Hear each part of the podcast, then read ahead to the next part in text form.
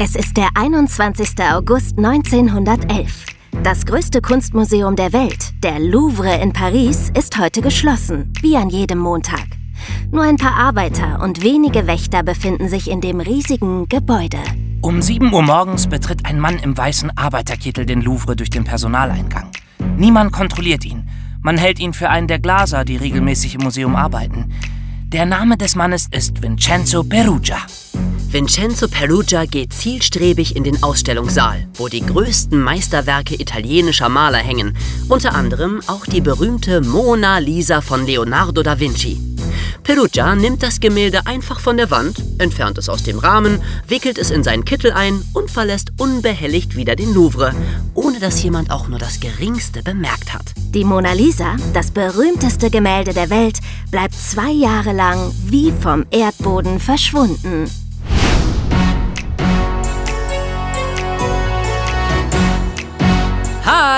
In diesem Podcast erzählen wir euch vieles über die Hintergründe zu den größten Kriminalfällen aus der Geschichte. Aber traut ihr euch diese Verbrechen auch leibhaftig mitzuerleben? Wir haben das nämlich schon getan. Hört euch auf jeden Fall auch die dazugehörigen Hörspiele an. Erwischt! Alle Folgen. Überall, wo es Hörspiele gibt. Im Stream und auf CD. Hi, ich bin Emma. Ich bin David. Und ich bin Jonas. Willkommen zur zweiten Folge von unserem Podcast Erwischt. Zeitreise ins Verbrechen. Vielen Dank für eure ganzen Likes und Kommentare zu unserer ersten Folge. Ja, Das hat uns voll gefreut. Und hätten wir auch gar nicht so damit gerechnet, dass das gleich so gut ankommt. äh, ja, also ich schon. Ja klar, Emma. Du natürlich schon. Äh, Ja, wirklich. Weil bei uns erfahrt ihr nicht nur was über die Verbrechen selbst, sondern auch ganz viel über die Hintergründe. Auch dieses Mal haben wir uns wieder drei Fragen gestellt. Ich wollte wissen, wieso ist die Mona Lisa eigentlich das berühmteste Gemälde der Welt? Also, was ist so besonders an dem Bild? Nachdem sie zwei Jahre lang verschwunden war, ist die Mona Lisa schließlich wieder aufgetaucht. Und dann wurde natürlich sofort überprüft, ob es auch die echte war. Oder vielleicht doch eine Fälschung. Ich wollte wissen, wie geht das eigentlich? Fälschung erkennen und echte von falschen Gemälden unterscheiden. Aha. Und ich wollte wissen, ist der Diebstahl wirklich so passiert, wie wir das erzählt haben? Das ist nämlich die offizielle Version. Oder war es vielleicht doch ganz anders und gab es möglicherweise geheime Auftraggeber? Und am Schluss stellen wir uns wieder die Frage, könnte sowas heute auch noch passieren? Genau. Aber fangen wir an mit der Frage, warum eigentlich die Mona Lisa das berühmteste Gemälde der Welt ist. Es gibt so viele wichtige und bedeutende Bilder, also wieso gerade das? Ja, wieso? Hm, ganz einfach. Die Mona Lisa ist deswegen das berühmteste Gemälde der Welt, weil sie von Vincenzo Perugia gestohlen wurde. Ja, klar. nee, mal ehrlich jetzt. Warum? Ja, doch, das stimmt, wirklich. Gerade durch den Diebstahl ist sie erst weltweit bekannt geworden. Ach nee, komm, Emma, wir machen hier wirklich einen ernsthaften Podcast. Und da kannst du nicht einfach irgendwas. David, es stimmt tatsächlich. Das heißt ja nicht, dass die Mona Lisa irgendwie pff, unbedeutend wäre oder so. Ist sie nicht. Ich erzähle euch auch gleich noch, warum das Bild so was Besonderes ist. Aber berühmt geworden ist sie tatsächlich durch den Diebstahl. Na, dann erzähl mal. Also, ihr müsst euch ja vorstellen, wir haben 1911, ja? Ja. Da gab's kein Internet, da gab's kein Fernsehen, da gab's gerade mal seit ein paar Jahren Zeitungen, in denen Fotos abgedruckt waren. Vorher gab's da nur Zeichnungen, okay? Aha. Und wenn da jetzt so ein Bild irgendwo im Louvre hängt, woher sollen die Leute das kennen, wenn sie es nirgendwo sehen können? Stimmt. Ja, die müssen schon extra nach Paris fahren und sich in den Louvre reinbewegen. Nur dann sehen sie das, sonst nicht. Und jetzt passiert es eben. Es gibt einen voll spektakulären Diebstahl. Sowas hat's vorher noch nicht gegeben. Die Mona Lisa ist weg und auf der ganzen Welt berichten die Zeitungen darüber. Und weil jetzt die Technik so weit ist, drucken sie zum ersten Mal ein Foto der Mona Lisa ab. Denn das war sowieso ein totaler Zufall. Die war gerade ein paar Monate vorher erst offiziell fotografiert worden. Das war nämlich damals auch ein Riesenaufwand. Da gab's ja keine Fotohandys. Die musste extra aus dem Louvre in ein Fotostudio gebracht werden. Wahnsinn. Ja, und da hat halt die ganze Welt zum ersten Mal ein Foto von der Mona Lisa gesehen. Es gab sogar eine Zeitung in Amerika, die hat ein Foto von irgendeinem anderen Bild abgedruckt und kein Mensch hat's gemerkt, weil überhaupt keiner wusste, wie die aussah. Das ist ja echt unglaublich. Ja, aber es geht noch weiter. Keiner kannte das Bild. Aber der Hype wurde immer größer. Die Leute, das müsst ihr euch mal vorstellen, die gingen extra in den Louvre, nur um sich die leere Wand anzusehen, wo die Mona Lisa gehangen hatte. die legten echt Blumen davor ab und so. Fehlen bloß noch Teddybären. Ja. ja, wer weiß, keine Ahnung. Naja, jedenfalls, als sie dann zwei Jahre später wiedergefunden wurde, gab's halt wieder eine Mega-Berichterstattung. Wieder mit Fotos und so. Und spätestens dann wusste jeder, was die Mona Lisa war und wie sie aussah. Ja, und das hat sich bis heute nicht geändert. Wahnsinn. Mhm. Naja, aber wie gesagt, das heißt nicht, dass das Bild kein Meisterwerk ist. Also, es ist zu Recht so bekannt. Es gibt ja auch Sachen, die jeder kennt und die trotzdem gut sind, ne? Ja, ja. Gemalt wurde sie zwischen 1503 und 1506, also vor über 500 Jahren in Florenz, von Leonardo da Vinci. Aber wer genau die Frau ist, die da abgebildet ist, das weiß man gar nicht so genau. Aber wahrscheinlich war es eine Adelige aus Florenz und sie hieß Lisa del Giocondo. Darum heißt sie auf Italienisch auch La Gioconda und nicht Mona Lisa. La Gioconda. La Gioconda, naturalmente. ja, und es gibt mindestens drei Dinge, die an dem Bild so besonders sind. Das sind einmal die Augen. Die verfolgen dich nämlich. Oh, ja, also, ja, total. Aber ganz egal, wo du im Raum stehst oder auch wenn du dich bewegst, die Mona Lisa guckt dich immer an. Ja, sowas kenne ich. Es gibt inzwischen natürlich tausende Bilder, wo das so ist, aber als die Mona Lisa gemalt wurde, war das neu. Das war nämlich sowieso eine Zeit, wo in der Kunst und auch in der Literatur ganz viel passiert ist und ganz viele neue Dinge erfunden wurden. Die Zeit nennt man ähm, Renaissance und gerade Leonardo da Vinci war da besonders aktiv. Und er hat eben auch eine neue Maltechnik erfunden. Die nennt man Sfumato. Das heißt so viel wie verraucht. Mhm. Also, wenn ihr euch zum Beispiel ein Malbuch vorstellt, das hat ja so dünne schwarze Linien um alle Formen rum. Richtig? Mhm. Und mit Sfumato gibt's diese Linien nicht. Da verschwimmen die Farben ineinander. Aber es wirkt gerade dadurch total echt, weil in echt gibt's ja auch keine Linien um uns herum, ne?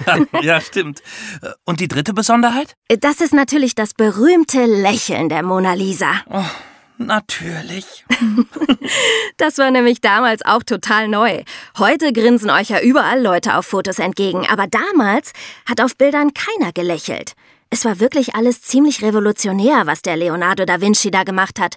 Und außerdem weiß man gar nicht so genau, lächelt die wirklich? Oder guckt die eigentlich nur total komisch? also der Gesichtsausdruck ist wirklich sehr geheimnisvoll. Und das macht bis heute die Faszination aus. Oh, ich hätte schon wieder voll Lust, nach Paris zu fahren und sie mir anzusehen. ja, klar. Du hast dich ja eh in sie verliebt, als wir da waren. Quatsch, hab ich überhaupt nicht. Nee, natürlich nicht. Nein, ich mag halt Kunst. Ach so, klar. Also, auf jeden Fall. Dass die Mona Lisa so berühmt ist, das ist schon ganz richtig so. Das hat sie echt verdient. Da finde ich auch. Und das ist sogar ein Teil der Antwort auf meine Frage. Es war ja so, dass der Dieb Perugia das Bild zwei Kunstexperten zum Kauf angeboten hat. Und die haben ziemlich schnell erkannt, dass es tatsächlich die echte Mona Lisa war. Und haben dann die Polizei geholt. Und unter anderem haben sie es eben an dieser besonderen Sfumato-Maltechnik erkannt. Denn die ist gar nicht so einfach nachzumachen. Und so kam ich eben auf meine Frage.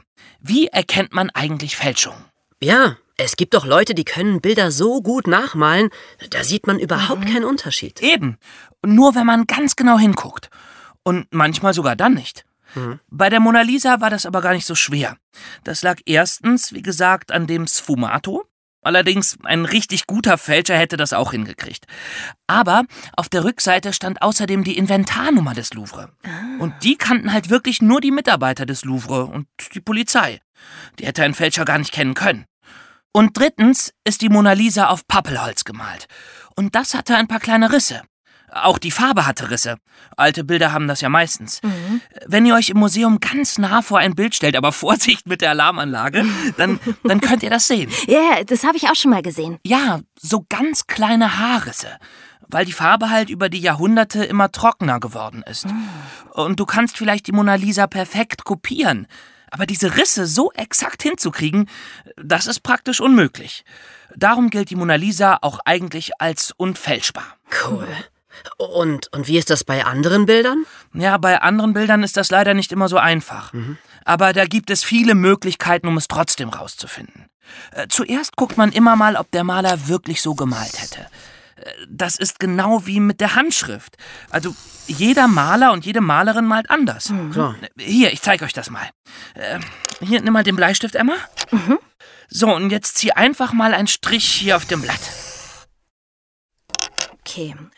So oder, oder noch mehr? Nee, nee, oder? das reicht schon. Okay. Äh, und jetzt du, Jonas. Okay. Mach mal einen Strich direkt daneben. Mhm. Okay. Ja. Seht ihr? Der Strich, den Emma gezogen hat, ist ein bisschen heller als der von Ja, Jonas. stimmt. Ja, weil du nicht so stark aufgedrückt hast wie er. Ah ja. Ähm, ist das jetzt gut oder schlecht? Ja, weder noch. Äh, äh, jeder ist halt anders und das sieht man sogar schon nach einem einzigen Strich. Und so ist das auch bei Malerinnen und Malern.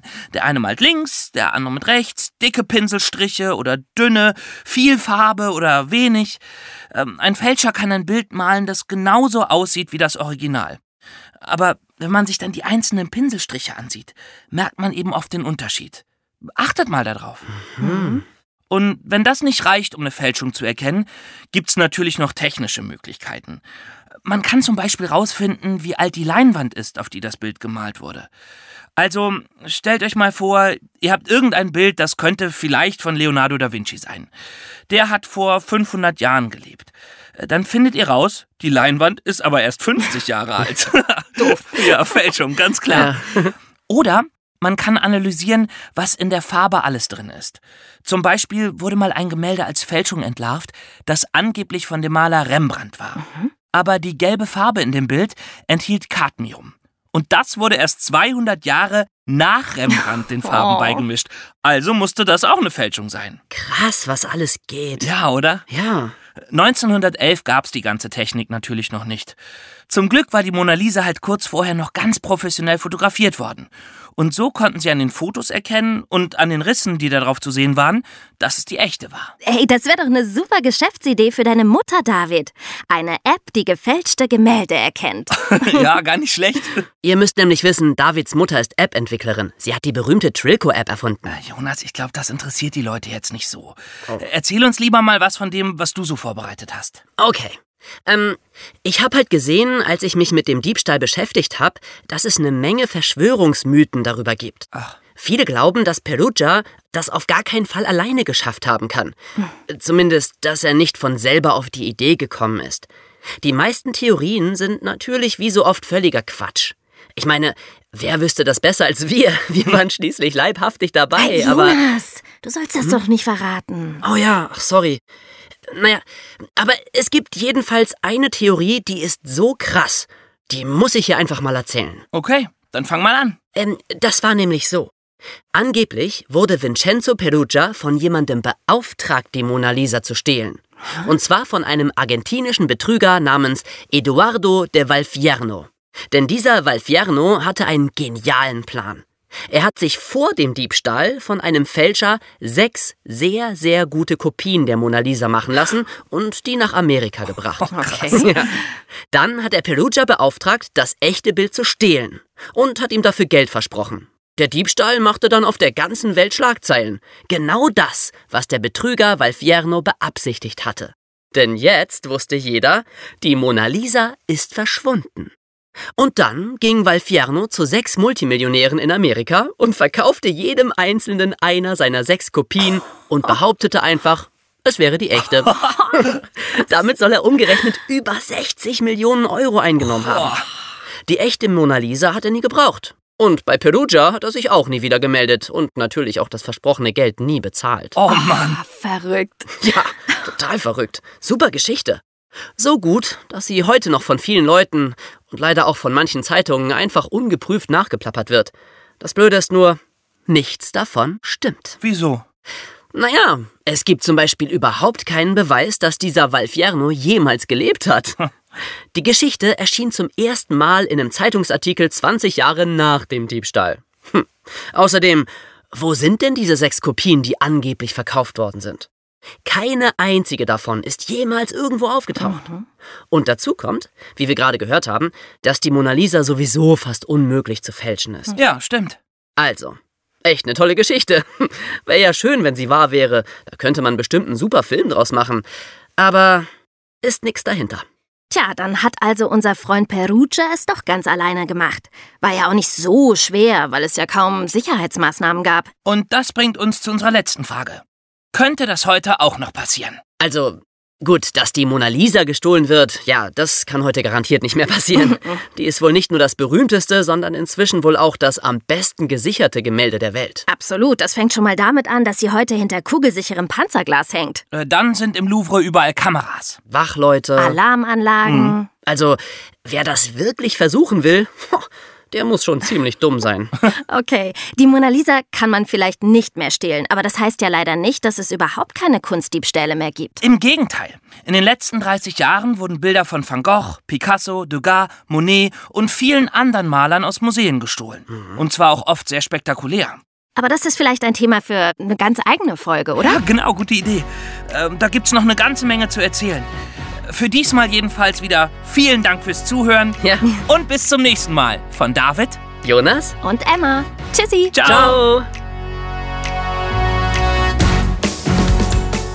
Willst du hören, wie David, Jonas und Emma dieses und andere wahre Verbrechen der Weltgeschichte am eigenen Leib miterleben?